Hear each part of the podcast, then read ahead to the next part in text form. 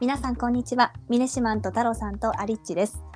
さて本日11月26日はグラブマーケットを取り上げていきます。よろしくお願いします。お願いします。さて太郎さんこちらはどのような会社ですか？はい、えーと、会社は2014年に設立されたんですけど、アメリカのカリフォルニアに拠点を置いてまして、ビジネス自体はま健康的な食品をま全ての人に提供することをミッションとして、農家から直接レストランであったりとか、スーパーに向けて食品を提供するようなオンラインマーケットプレスを運営してるんですけど、基本的なイメージとしては、なんか食品のサプライヤーみたいな。あのイメージの会社ですね。うん、食品のサプライヤーということなんですけれども、はい、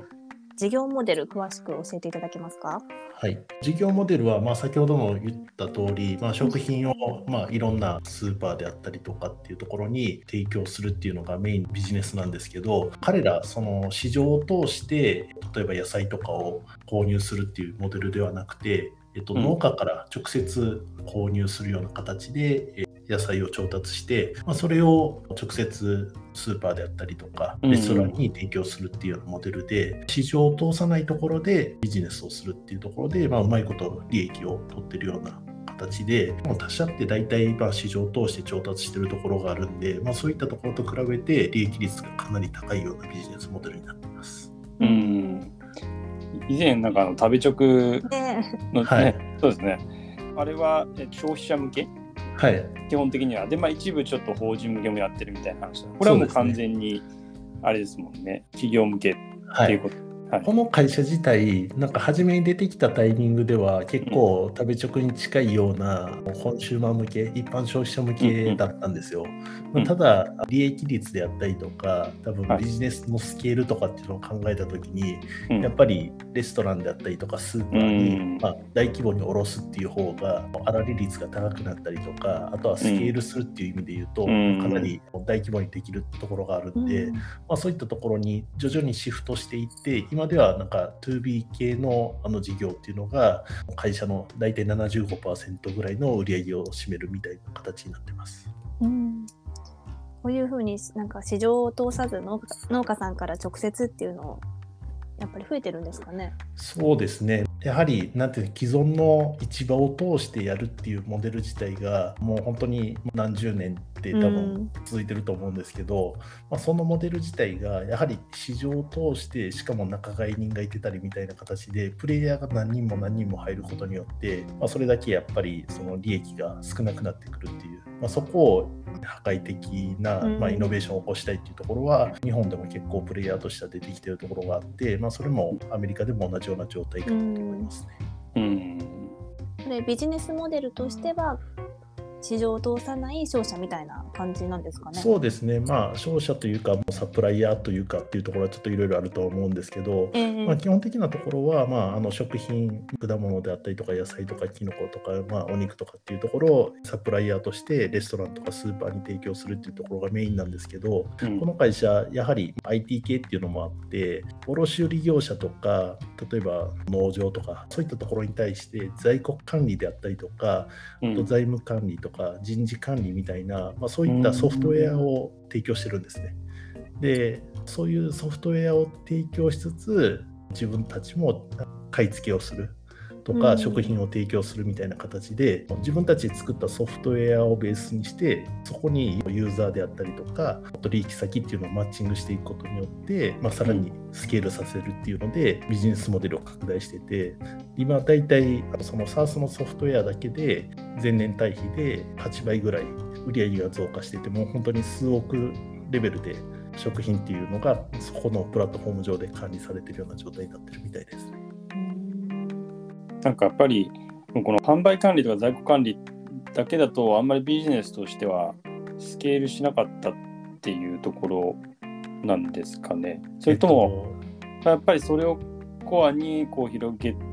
て実際の食品その卸のところにも入っていくっていうことになるとやっぱりすごい広がりが出ると思ったからまあやってるっていうところなんですかね。多分これ一番初めに 2C から入って、はい、で徐々にまあ 2B にシフトしてってるっていう中で、はい、やはりビジネスの主要なところはやっぱ、まあ、2B だろうっていうところで規模を求めていってるところがあると思うんですけど、うん、あの規模を求めるにしてもやはりその食品業界とか農業とかそういったところっていまだにやっぱり紙ベースで、まあ、日本でも一緒だと思うんですけど紙ベースでやってるところがあって、うん、そこをしっかりとデジタルに変えていかないとなかなかスケールであったりとかあの効率っていうのがアップできないっていうのがあって両方とも多分提供してるっていうのが一番なんか綺麗な理解なのかなと思います、ね、うん、これ新鮮で健康的な食品を届けるっていうことなんですけれど、はい、具体的にはどんな商品を扱ってるんですか？あそうですね。分かりやすいところで先ほど話してた、まあ、野菜であったりとかお肉とか、まあ、そういったところを、まあ、扱ってるみたいなんですけど、まあ、結構変わった食品っていうんですかね、まあ、例えばグルテンフリーであったりとか、うん、あとは有機食品みたいなもの。あとはキッズとかベイビー用の食事とか、まあ、そういった用品であったりとかあとは非電子組み換え食品みたいないろいろ多分カテゴリーあると思うんですけど、まあ、そういったあの幅広い食品をレストランとかスーパーとかに提供しているという形ですね。うんこれ具体的にはどんな会社が顧客になってるんですか？アメリカの会社なんで、ちょっと聞きなじみがないかもしれないですけど、ホールフーズであったりとか、あとセーフウェイとか、まあ、そういったところがメインとして、大体500店以上のチェーンストアであったりとか、あとはレストランも8000社、8000店舗ぐらいが含まれてるみたいですね。でそれ以外にも EC 系のコマースとかとビジネスをしてたりとかするんで、まあ、本当にプラットフォーマーとしてのビジネスっていうのがメインであとそれ以外に面白いところで言うと、まあ、Apple とか Google が運営してるような社内の食堂みたいなところであったりとかあとは企業系とかあと政府系の、まあ、オフィスにもなんか食品を入れてるっていうのを書いてましたね。へえそういったオフィスも利用してるんですね。うん、そうですねなんでも本当に食品を購入するときにこの会社と取引をするっていうのが、まあ、いろんな食品を効率よく仕入れれるっていう、まあ、そういったプラットフォームになってます。うん。確かになんかあの取引してる先がだいぶ大きな大手スーパーだったりとかそう、ね,、いうテック企業もっていう形なんで、はい、なんか思ったよりもなんか 2C から入った割にはお客さんしっかり取れたんだなっていう感じがしますね。そうですね、まあ、実際に売上であったりとか、まあ、利益とか見てても、うん、2018年度にもすでに黒字転換してて、うん、で年間利益も前年比対で2019年、20年と100%以上増加してたりとかっていうところで言うとビジネスモデルがしっかりできてしかもそれが大手企業を中心に受け入れられてるっていうところまあ、それと並行して自分のところできちんと倉庫を作ってそれぞれの地域で例えばサンフランシスコのベイエリアから始まってロサンゼルスシアトルテキサスみたいな形で場所を着実になんか増加させていってるみたいなんですよ。なんでそういったところを見るともうビジネスとしては結構強固な形ができてるのかなと思いますね。うん。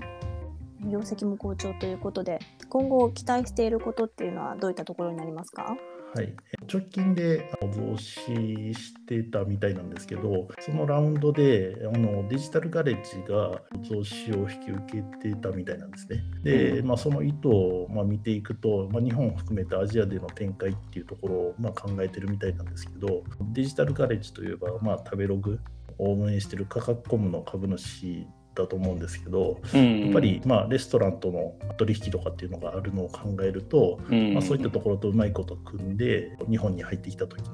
取引先としてしっかりと組めるっていうのが見えてたりとかするんでどこまでスピード感を持って入ってくるのかちょっと分かんないところはあるんですけどデジタルガレッジ含めて、まあ、そういったまあ IT 系でしかも日本のマーケットをしっかり知ってるところと組めるっていうのは一つ面白いところだなと思いますね。これ日本に進出してくるとやっぱり食べ直あたりが競合になるんですか？そうですね多分直接的には食べ直が競合になるっていうよりかもうちょっと大きな食品系のサプライヤーであったりとか、うん、あとはなんか商社みたいなところ、まあ、そういったところが競合になってくるのかなと思いますね。うんでも海外展開も楽しみですね。そうですね、ここまで短期間で大きくなってるっていうのを見ると、多分相当なんで市場に適応する力があると思うんで、うん、まあ、違うところ、まあ、違う国とかに入ってきても、それなりになんかあのパワープレイっていうのができるんじゃないかなと思ってます。さて今日はグラブマーケットを取り上げました。明日はビーバーシステムズについてです。明日も聞いていただけたら嬉しいです。それではまた明日。